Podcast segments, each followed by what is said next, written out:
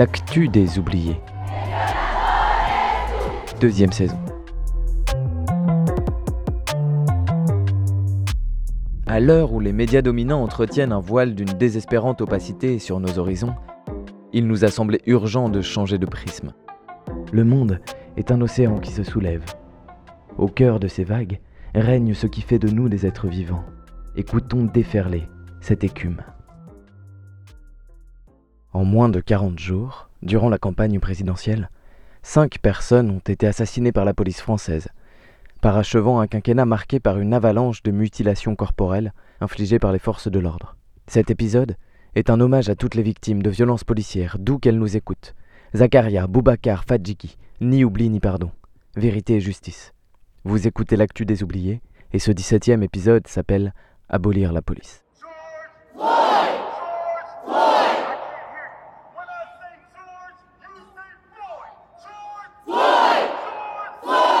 De l'autre côté de l'Atlantique, aux États-Unis, le mouvement Black Lives Matter, né il y a deux ans après l'assassinat de George Floyd par trois policiers blancs, réactive les luttes abolitionnistes, dont les graines avaient été lancées dans les années 60 et 70 par les mouvements antiracistes et féministes, puis par une volée de collectifs et d'associations locales depuis les années 2000. Le cœur du projet abolitionniste est de récupérer notre puissance collective à résoudre les conflits, posant ainsi les bases d'une société libérée de cette violence étatique dont le bras armé est la police et dont le mode de résolution est la punition, la précarisation et l'enfermement. L'organisation For a World Without Police pose le constat que nous avons pris collectivement l'habitude de déléguer la résolution des conflits aux forces de l'ordre, et qu'ainsi nous désapprenons à prendre en charge des situations aussi simples qu'un voisin bruyant ou qu'un vol dans un supermarché.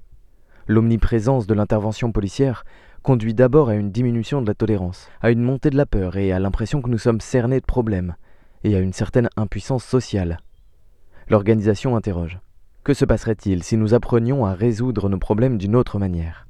Aux États-Unis, 1146 personnes ont été tuées par la police en 2015.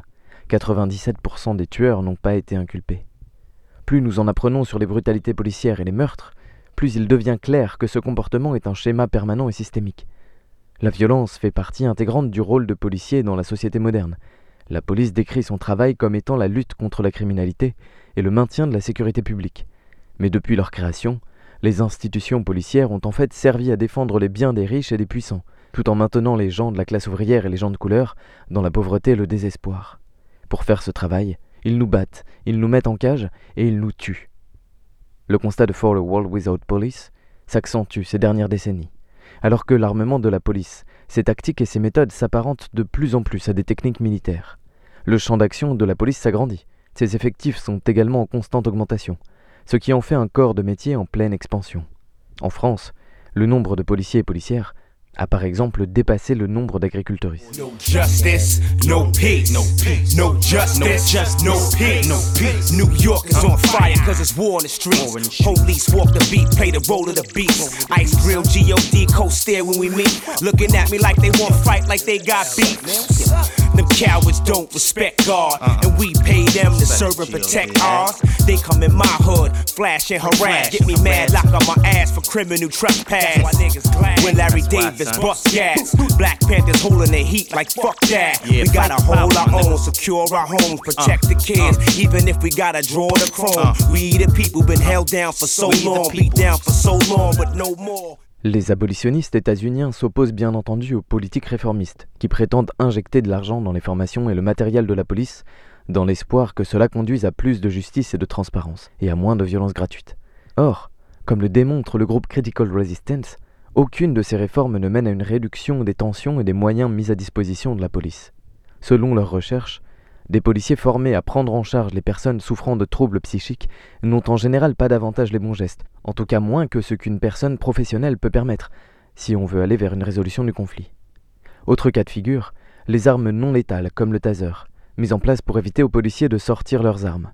Comme le montre une étude de Appeal, non seulement les agents ne sortent pas moins leurs armes à feu, mais ils utilisent le taser dans des situations où ils se seraient tout simplement passés d'armes auparavant. Que l'arme est presque devenue un gadget pour la jeune génération de cops états-uniens, et qu'en plus, elle n'est pas si inoffensive, puisqu'elle a tué plus d'un millier de personnes aux États-Unis, entre 2000 et 2020. Et en France, trois personnes, rien qu'en 2019, selon le collectif Désarmons-les. Même conclusion pour les caméras piétons, que les policiers états-uniens coupent avant de commettre des violences, ou dont des images, comme celles des vidéos de surveillance en France, sont inaccessibles aux citoyens ou disparaissent mystérieusement dans les locaux de la police des polices. Pour exemple, l'assassin de Souaï El Khalfaoui en août 2021 à Marseille avait bénéficié d'un classement sans suite en janvier dernier. L'enquête était notamment marquée par la disparition de trois vidéos tournées près du drame et de manquements quant à l'interrogation de témoins. L'avocat et la famille ont depuis obtenu une réouverture de l'enquête. Bien entendu, les caméras servent à outrance contre les populations.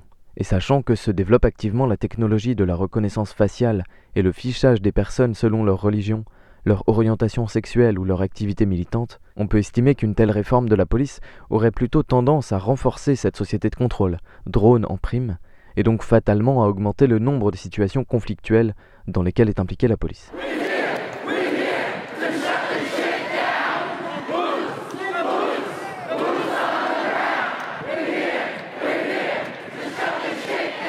Les réformes visant à humaniser la police entretiennent en outre le mythe qu'il existerait des bons et des mauvais policiers, et qu'il appartient au système étatique de mettre en place une police probe. C'est en réalité ignorer le racisme et le sexisme structurel de la police, son histoire, ainsi que son rôle fondamental dans une société régie par la domination des uns sur les autres. Comme le résume Fabien Jobard, dans la police, on ne naît pas raciste, on le devient. Ne serait-ce que par sa genèse, qui intervient lors de la révolution industrielle, la police est liée à la société capitaliste comme l'un de ses piliers. Aux États-Unis en particulier, le mouvement abolitionniste a fait lumière sur l'origine esclavagiste de la police, en lien direct avec les patrouilleurs, ces hommes blancs souvent mercenaires qui pourchassaient les esclaves en fuite. Comme l'affirme Gwendola Ricordo, professeure en justice criminelle à la California State University, dans un entretien publié sur le site ActaZone, la police n'a pas été créée pour répondre au phénomène du crime, elle a été établie pour défendre la propriété privée et le suprémacisme blanc, tout en participant à l'affaiblissement d'autres formes de contrôle social qui existaient.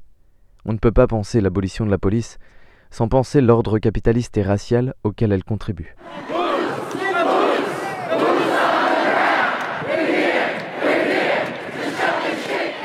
En France, le maintien de l'ordre est lié depuis le XIXe siècle au mépris de classe de la bourgeoisie, la criminalité étant alors dans les esprits reliée aux classes populaires, dites déviantes et violentes, moralement corrompu, perdu pour la société civilisée et incompatible avec la bourgeoisie républicaine.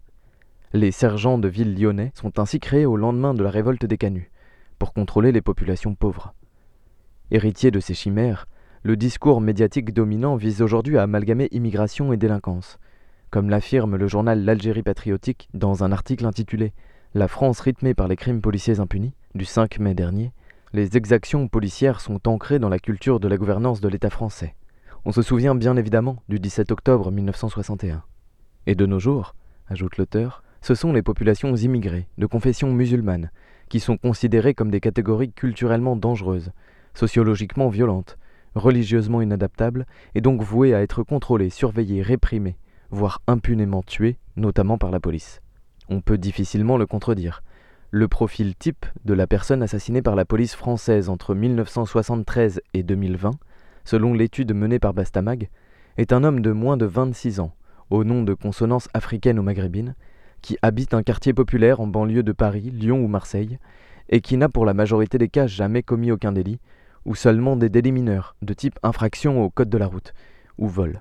What a black man gotta do to become free? Sell his soul, get a gig, try to play a police. It ain't written we inferior minded to them, just blinded by men of colorless skin who sit in high places with pale faces. Make a killing every time they glock in cages, night sticking maces. Turn us down at the board, take away our parole, said we can't be reformed. Wanna stop and frisk me, K9 sniff me, put his choke on my throat and make me part of history. New form of slavery, take our prince we born, trying to justify the ways while it killing us wrong, leading us on to slaughter. You gave us powder, now you mad cause we flipped it and gained some power. In these final hours, we gotta bear arms. No justice, no peace, so we can't get along. Aux États-Unis comme en France, il est donc aussi étonnant et peu cohérent d'imaginer une police non raciste ou antipatriarcale que de promettre des centrales nucléaires pour accompagner la transition écologique. Ce n'est pas par hasard si c'est en désignant du doigt le flic, le juge et le politique que la Stacy clame Le violeur, c'est toi.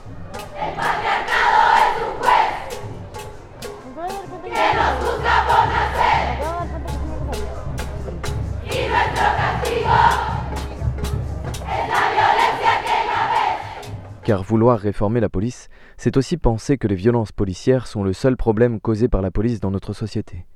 Sa présence permet de fait de se désengager socialement, de se déresponsabiliser, et d'utiliser le levier sécuritaire pour faire taire les exploités.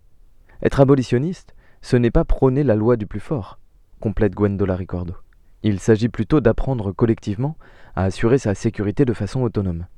L'idée est de créer des communautés plus fortes afin de pouvoir se passer de police. Il s'agit par exemple de se former à la gestion des situations de violences interpersonnelles ou à intervenir auprès des personnes qui ont des problèmes de santé mentale. Pour les abolitionnistes, la majeure partie des champs d'intervention de la police pourrait être réglée par d'autres moyens, moins violents, et prise en charge par des structures sociales. Ainsi, il faut commencer par rediriger le budget de la police vers la prévention des causes de la violence. Aux États-Unis, un quart des meurtres commis par la police annuellement sont des situations d'urgence psychique qui peuvent trouver résolution par l'intervention d'un professionnel de la santé mentale. Au premier plan figurent également les violences patriarcales, les troubles mentaux, les vols et le trafic de drogue, autant de problèmes qui sont très concrètement liés à l'ordre social en place, à la précarité et à la destruction des corps et des esprits orchestrée par la dictature néolibérale.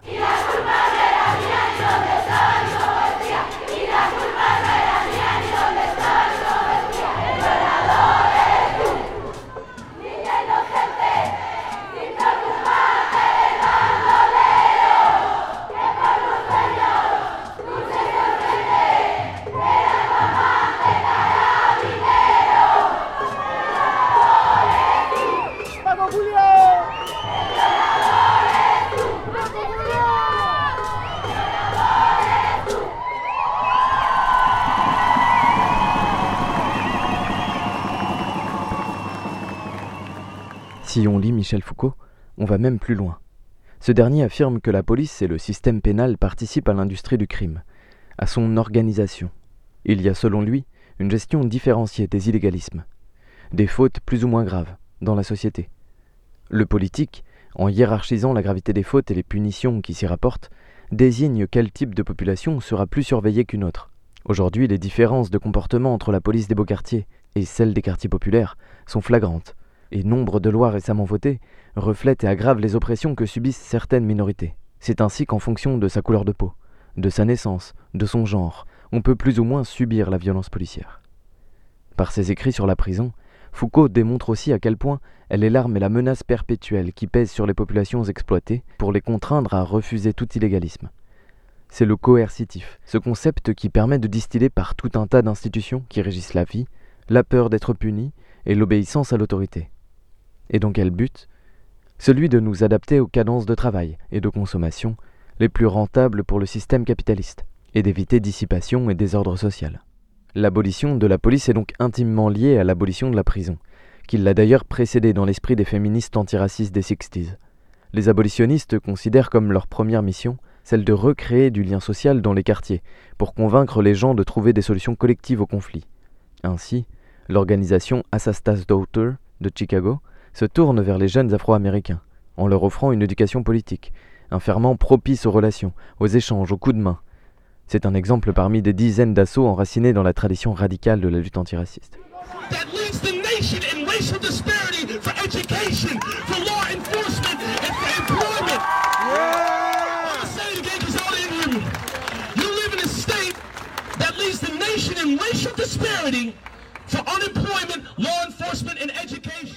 L'organisation For a World Without Police l'admet. Pour beaucoup de gens, la police est une présence si constante qu'il est difficile d'imaginer ce que serait un monde sans elle. En réalité, il s'agit de repenser le rapport entre les êtres et la manière de faire communauté, de renforcer ce qui, dans la communauté, peut assouplir les conflits ou les empêcher de dégénérer. Bien entendu, on peut espérer que la prévention des conflits puisse réduire les délits et les crimes, en aucun cas les supprimer totalement et immédiatement. Ainsi, il faut aussi penser une autre justice, dont l'enjeu n'est plus focalisé sur le triptyque appréhender, juger, punir. Il s'agit d'y substituer une justice collective, dont les enjeux fondamentaux sont à la fois d'apporter soutien et réparation à la victime, et de responsabiliser l'autoriste du préjudice, afin qu'il n'y ait pas réitération. Le projet NIA, né en 2009 à Chicago, lutte ainsi contre l'incarcération des enfants et des jeunes adultes en introduisant dans les communautés des pratiques de justice réparatrice et transformatrice. L'organisation a ainsi créé, entre autres, des groupes de parole non mixtes entre ados, des ateliers de résolution des conflits, développer des pratiques artistiques telles que les workshops de hip-hop Circles and Tifers, et a monté de nombreuses mobilisations pour faire fermer les prisons pour mineurs de l'Illinois. Le site transformharm.org se veut être un pôle de ressources en faveur d'une nouvelle forme de justice. On y trouve ainsi la justice qui transforme, la justice qui répare et la justice qui soigne, trois piliers soutenus par la responsabilité communautaire en vue de progresser vers l'abolition. Ces autoristes estiment que l'oppression est à la racine de toutes les formes de préjudice, d'abus et d'agression. En pratique, la justice transformatrice vise donc à affronter ces oppressions à tous les niveaux, en tant que démarche première à la responsabilisation et à la guérison. En ce sens, elle affirme la nécessité d'assurer la sécurité de tous sans avoir recours à l'aliénation, à la punition, à la violence systémique de l'État et bien sûr à l'enfermement. Autant de moyens qui ne combattent pas les situations violentes, mais qui au contraire les tolèrent, les prolongent et les entretiennent. La question n'est donc pas qui est légitime d'utiliser la violence, mais comment se donner les moyens et les outils de faire face à toute forme de violence. Il est également reconnu comme nécessaire de responsabiliser les personnes qui ont commis des violences à l'intérieur de la collectivité, par des processus internes, et non pas de déléguer le processus à des experts et expertes extérieurs à celle-ci.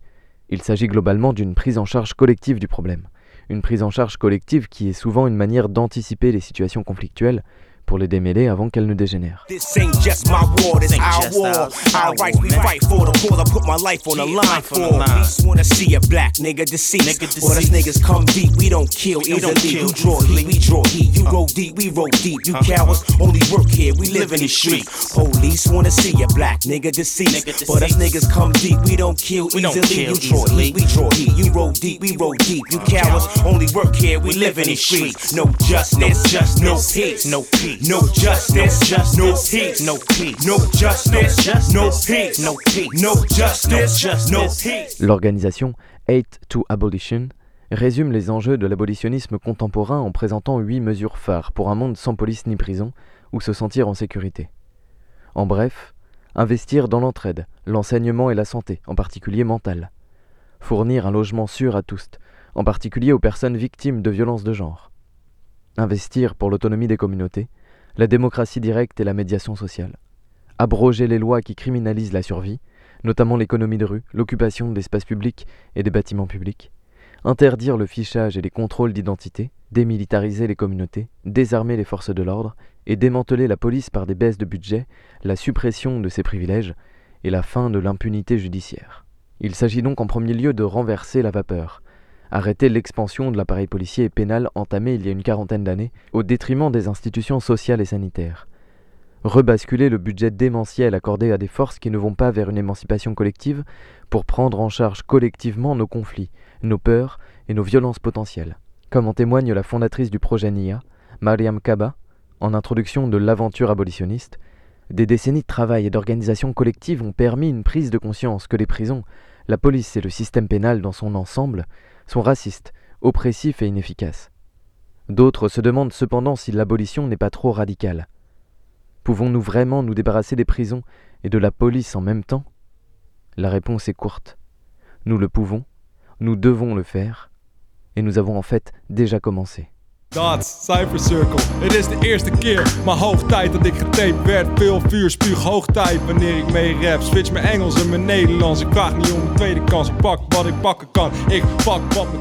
Cette forme de justice sociale existe d'ores et déjà dans le monde, qu'elle soit issue de cultures ancestrales, qu'elle soit mise en place dans des contextes de lutte régionale comme au Chiapas ou au Rojava, ou qu'elle soit expérimentée en marge de sociétés néolibérales. L'épisode 18 de l'Actu des Oubliés reviendra sur ces expérimentations. Il sera publié et diffusé prochainement. Universum zo klein, neem een slokje van mijn koffie in mijn zondagskloffie. Jonko aan poffie, ren altijd op mijn sloffies. Is het niet Nike, is het niks? Sneaker game ahead it is, weed my daily sedative. Never been repetitive on edibles insensitive. Hey, hey. En termes de sources pour cet épisode, consultez les collectifs qui s'opposent aux violences policières. Urgence notre police assassine, Désarmons-les, le site abolirlapolice.org ou le livre du même nom publié par le collectif Matsuda. Pour creuser davantage, vous pouvez lire sur Kern l'article Foucault et la société punitive ou directement son ouvrage Surveiller et punir. En recherchant l'aventure abolitionniste, Vous trouverez également de nombreux textes pertinents.